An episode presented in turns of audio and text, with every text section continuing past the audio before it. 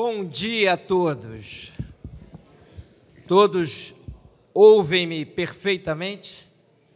Que pena.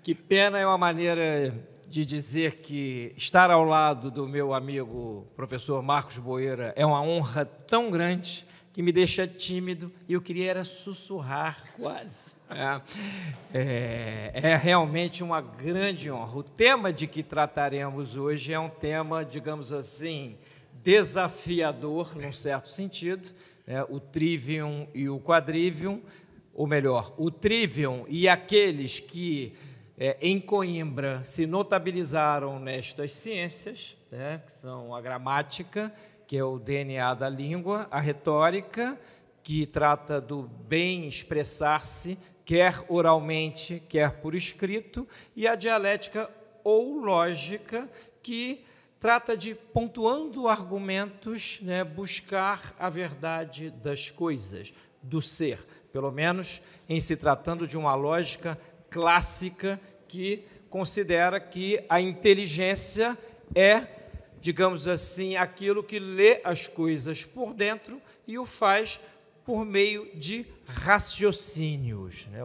O, raciocínio para a escola tomista e aquilo que veio depois também, tanto em Coimbra como em Salamanca, ele é o modo propriamente humano de inteligir, de compreender a realidade.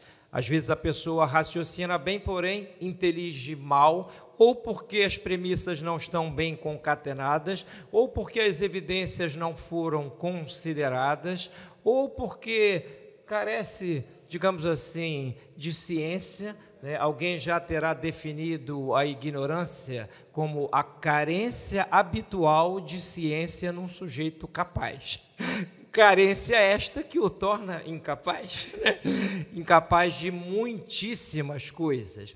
Então, é, como eu gosto de começar com preâmbulos, vale dizer, meu amigo Marcos, que para falar qualquer coisa sobre os conimbricenses, que são aqueles pensadores que se notabilizaram no Renascimento em Coimbra, vale fazer quem já esteve lá na Universidade de Coimbra, viu lá no pátio uma estátua de Dom João III.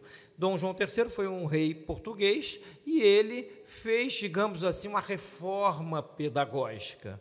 E esta reforma, é óbvio, né? nem sempre as grandes mudanças se dão por motivos nobres. Né? O rei Dom João III, quando foi entronizado, havia uma cerimônia de juramento e os universitários de Lisboa não compareceram a esta cerimônia.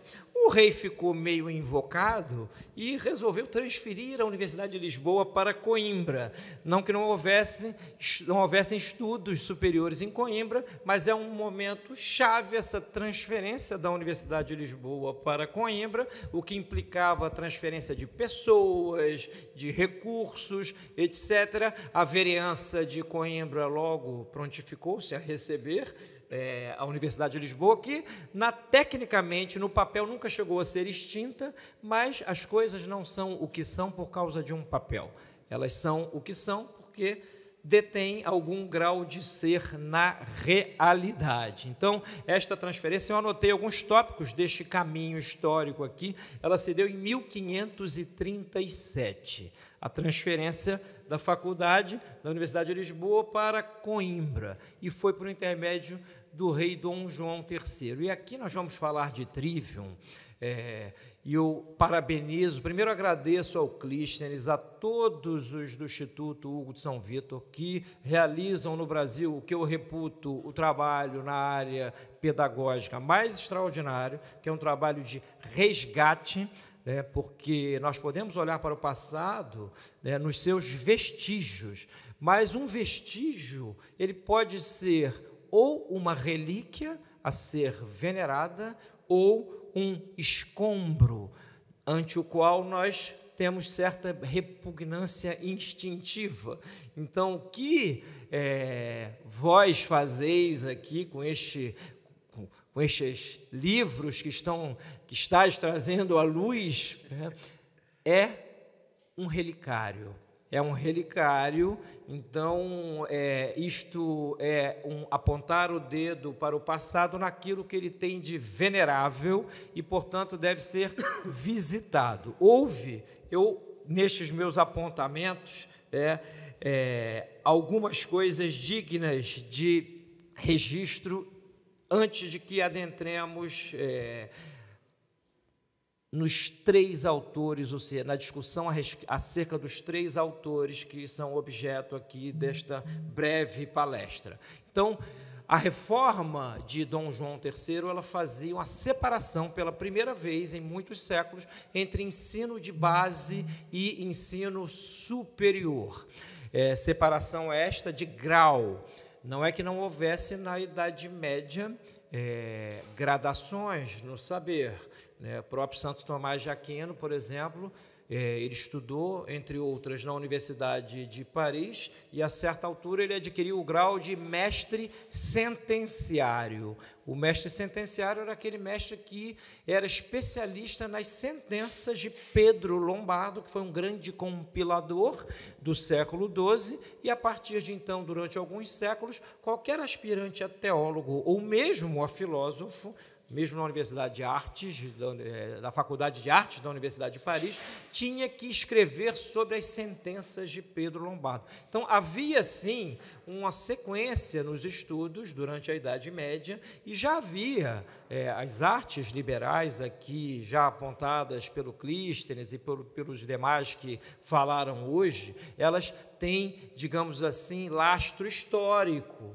Né, na escola de Alexandria, por exemplo, eram as sete disciplinas encíclicas, na época de São Panteno. É, então, ela já tem um lastro histórico. Né? O trivium, que seria o, trivial, seria saber gramática, retórica e dialética. E esta divisão aqui, criaram-se então os colégios. Os colégios eram aqueles lugares em que. Isso é o demônio, né?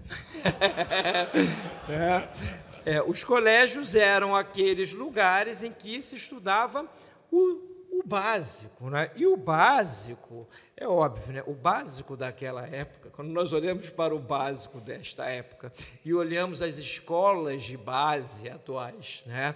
em que realmente concluir uma frase com sujeito, verbo e predicado é, digamos assim, um milagre da ordem sobrenaturalíssima. Né? Cada vez mais as pessoas estão desassistidas pela razão, pelo logos, isso é uma, uma tragédia. Né? Elas não conseguem nem sequer articular-se na sua própria língua, né? que é a língua que aprendemos nos joelhos da nossa, das nossas mães e nos entra pelo ouvido. Então, houve, ao contrário do que muitos possam imaginar, nesta reforma de Dom João III, um repúdio inicial ao trívio e ao quadrívio. Houve uma nova separação. Tem aqui para quem estuda, eu mostrei para o Boeira, ele já tirou foto para comprar. É um livro muitíssimo interessante, que é a história do ensino em Portugal, desde a fundação da nacionalidade até o fim do regime de Salazar, Caetano. Né? Ou seja, é uma sumária história, evidentemente, não, tudo bem que esse volume aqui, se cair da mão, quebra os dedos do meu pé, é, mas é um volume só, então é do Rômulo de Carvalho. E ele nos diz, a certa altura, que na nova divisão da escola, dos colégios de base, criaram-se três graus, que eram os graus das humanidades, no sentido em que o Clístenes abordou aqui na sua palestra, na primeira das palestras de hoje. E esse grau, digamos assim, primário, consistia no estudo do grego, do latim e do hebraico. Isso é o primário. Né? né? E, ainda no grau de humanidade, né, literatura, que consistia em poética e retórica. Sim, sobretudo, Aristóteles estava aqui, Cícero e Quintiliano né, eram os autores estudados, comentados, etc. Isto em Coimbra, como também em Salamanca, na mesma altura. E graduava-se em bacharel, licenciado e mestre. É, é, óbvio que lá na Idade Média havia né, uma tripartição também que era o do lente, o que lê. Né? Em português nós perdemos esse particípio presente. Né? Muitas palavras que eram antigo particípio presente em latim viraram adjetivo em português. Né?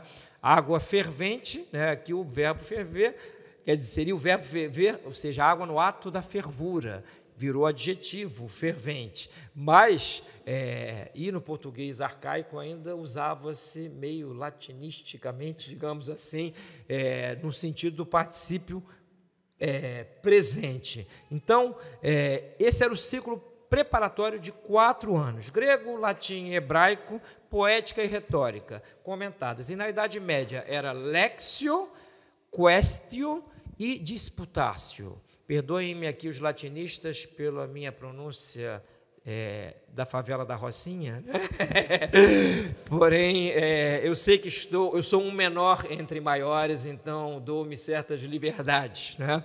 É, posso até citar aqui um poeta português que é um poeta popular que foi o Antônio Aleixo. É, tem uma frase, tem um quadrinho que diz assim: Sei que pareço um ladrão, mas há, muito que, há muitos que conheço que, não parecendo o que são, são aquilo que pareço. é, é, então, assim, é, eu pareço um mestre, não sou, né? Sou, eu gosto né, de um bom samba antigo. Né? É, e isso, esse, curto, esse curso preparatório era em quatro anos. Tá? E depois, diga-se que ele era obrigatório, que era o básico era o básico. Né? Então, eu pus aqui, ler a página 213, vou ler um trechinho, porque vale muito a pena é, este livrinho. Livrinho é uma maneira de dizer, né? É, e prometo não estender-me muito, né? para não abusar da vossa paciência. É, por ser de base, este curso era obrigatório para quem quisesse seguir qualquer ramo dos estudos e a sua importância excede largamente aquilo que equivalia no ensino do trívio. Então, foi uma tentativa de ampliar o trívio, neste momento, em Coimbra e Salamanca.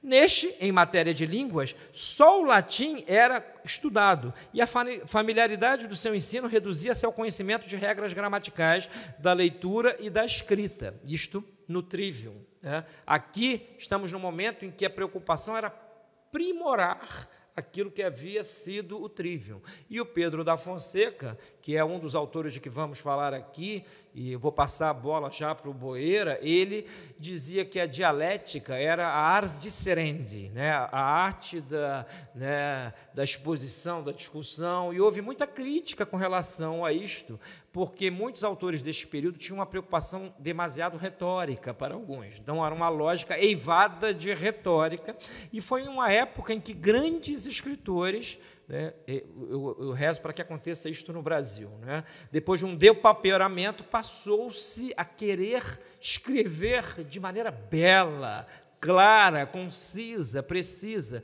Então, os escritores deste período, tanto espanhóis como portugueses, ainda que o fizessem em latim, tinham uma preocupação de fazê-lo de maneira bonita, literária. Um grande teólogo, breve parênteses aqui, espanhol, Melchor Cano, que era, digamos assim, o parecerista do rei, quando a Espanha estava em guerra, né, e Portugal estava sob uma coroa espanhola, o rei Felipe II mandou consultar Melchor Cano, o seu é, Delotes, Teológicos dos Lugares Teológicos é uma obra-prima escrita num latim, para quem é latinista, dificílimo, literário, é, um latim belíssimo. E o Melchor Cano, para vocês terem uma ideia, que era um homem de grande domínio da linguagem, era ademais um teólogo, foi teólogo tridentino, atuou no Concílio de Trento, e a briga era a seguinte: o Papa estava do lado dos franceses numa guerra, né? e era lícito para um rei católico atacar as tropas do Papa. Aí o rei, na dúvida, católico que era, mandou consultar o teólogo da corte, o Melchor Cano. O Melchor Cano disse o seguinte: bom, o Papa é o nosso monarca absoluto com relação à fé e aos costumes. Com relação a tradições locais, etc., territoriais, né, ele não é o nosso então o senhor pode atacar sim. Esse parecer vale a pena ser traduzido, Christian. E o, e o de Filipe II foi lá e mandou ver, ganhou a guerra e ninguém ficou. Ai, né, não pode falar mal. Né, ai, hoje em dia ninguém pode falar nada. Né, nós estamos premidos pelo politicamente correto, mesmo dentro da igreja. É um negócio horrível. Né? Eu, graças a Deus, abracei com muito fervor a marginalidade e a pratico é, sem muitos constrangimentos. Então, eram quatro anos de humanidade, depois seis aninhos, né? Vejam só, não havia pressa. Hoje em dia a pessoa quer se formar para ter um emprego. Não é propriamente, não é que isso não valha, é óbvio que uma sociedade contemporânea é muito mais complexa do ponto de vista técnico, as pessoas precisam trabalhar e ganhar dinheiro, mas o amor à sabedoria está em segundo plano. Ninguém aqui duvide. Né? As, as faculdades ditas de humanas, nelas, em geral, né, o que se exercita lá, né, muitas vezes jovens, no fragor das suas potências sensitivas, né, exercitam, né, fumando marihuana, a debilidade das suas inteligências. Né? É, e professores que não dizem lé concré, né, posam né, como se fossem o que é aquilo que os escolares chamavam de áginos na cátedra, né? mas é um ambiente contrário à discussão. Né? A universidade hoje está aqui o professor Boeira, que é um mestre no alto sentido do termo, e é uma exceção a uma regra, ele deve, coitado. Né? Eu, no lugar dele, já tinha perdido muitos cabelos mais do que eu já perdi. Né? Então, depois vinha o estudo é, da teologia em seis anos. Né? Então, era a Suma Teológica e os comentários às sentenças também. Né? A Pedro Lombardo continuou sendo estudado. E depois, mais seis aninhos. Né? É, cânones, era um direito canônico, as decretais da igreja, etc. Né?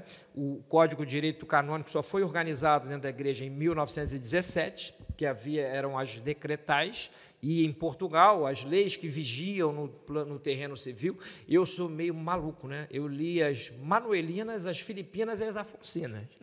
É, isso é uma coisa, uma coisa, de tarado, né? Bom, tem gente que fica na Netflix o dia inteiro, né?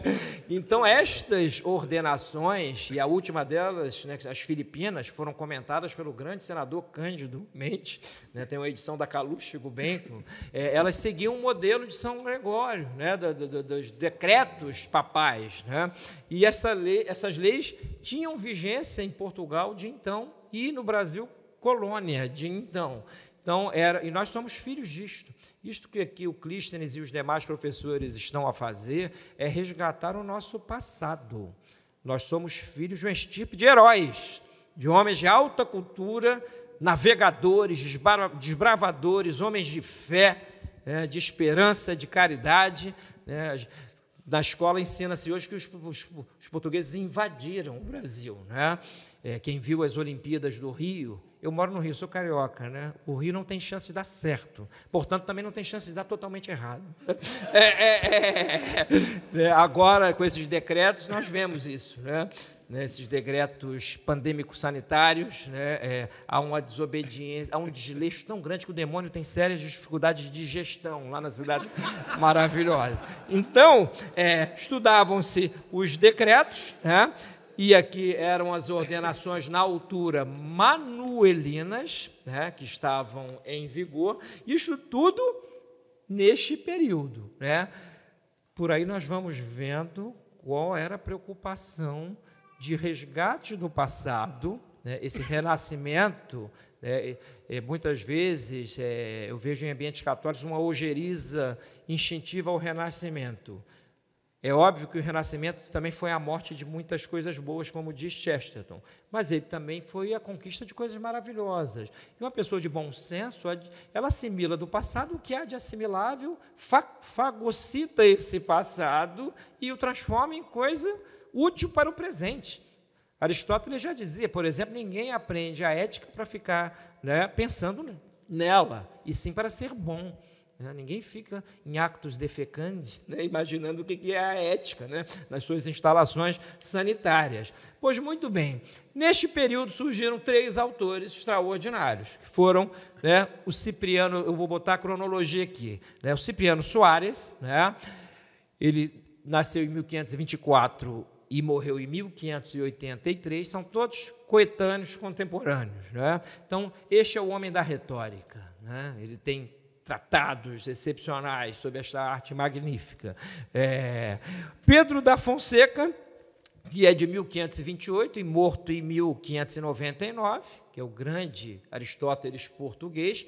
O Boeira está ali, me deu uma santa inveja com as instituições dialéticas. Eu tinha uma edição de, em dois volumes, que é, é, essa também, dois, então é essa. É, eu tinha uma em dois volumes, que, um parênteses brevíssimo, né, eu tive que, por uma circunstância de vida, dividir minha biblioteca certa feita e botei num guarda-móveis.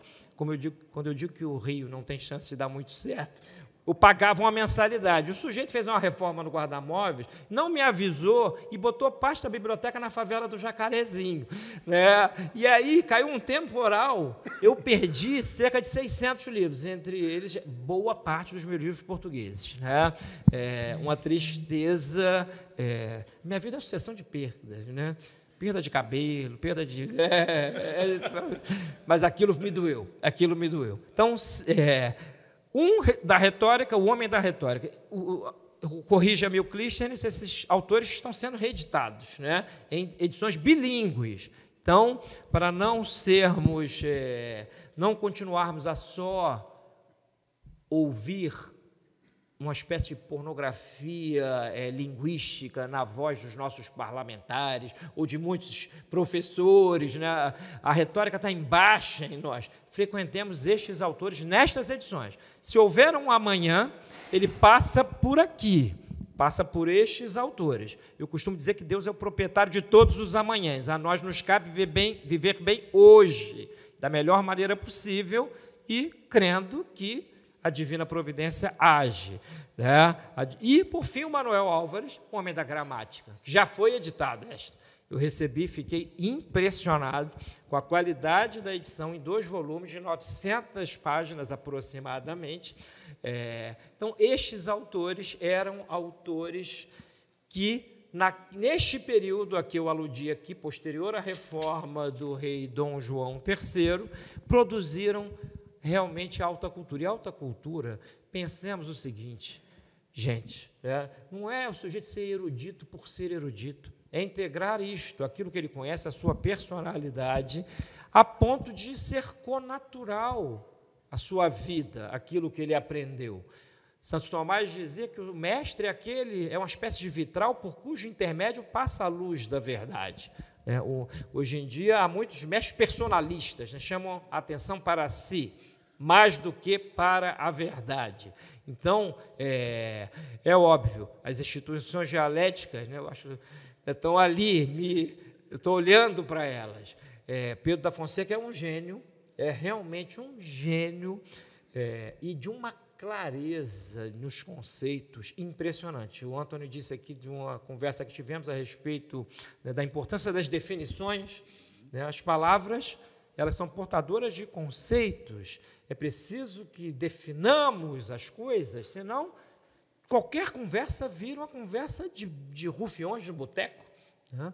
Então, assim, e a filosofia mais ainda, ela precisa de um jargão. É impossível fugir totalmente ao jargão. Eu, às vezes, apelo ao humor, é, até para amenizar um pouco, numa aula de metafísica, para explicar qual é a distinção entre essência e ser em entes em cuja forma não há composição de matéria, né?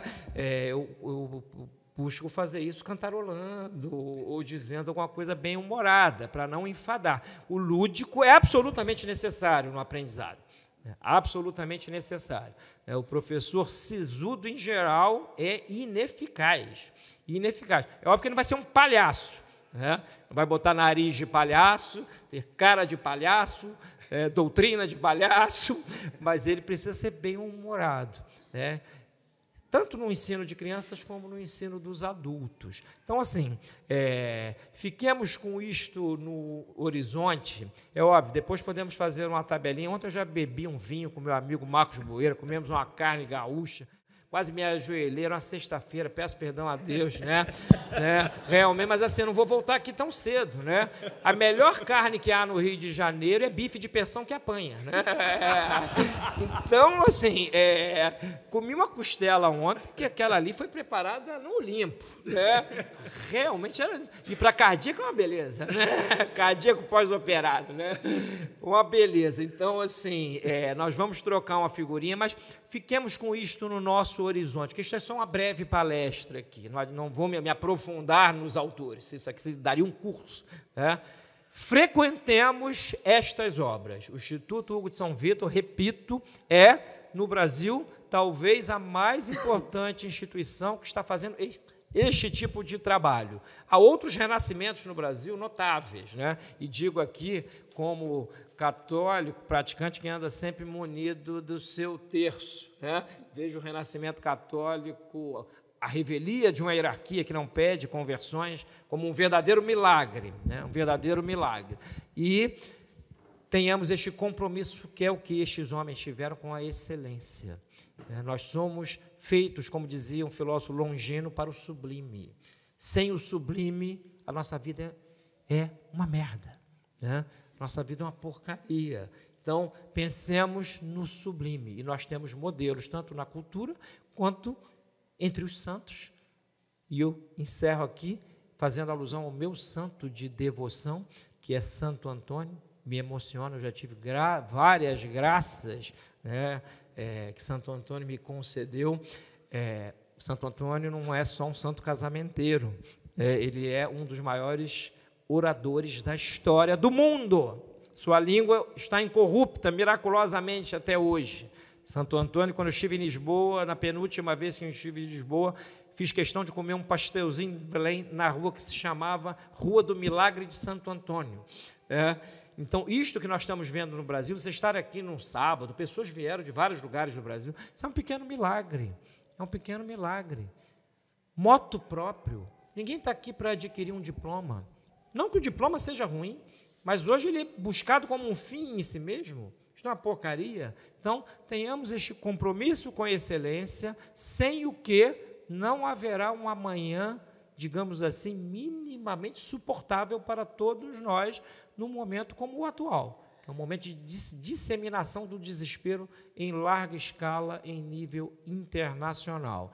Então, meus caros, frequentem aqui o Instituto Hugo de São Vitor, né, as aulas, os cursos de línguas e estudem estes livros, vão às fontes. E se não entenderem tudo de uma vez, não tenham pressa. Né? o aprendizado, né? ninguém dorme Dilma e acorda Aristóteles no dia seguinte.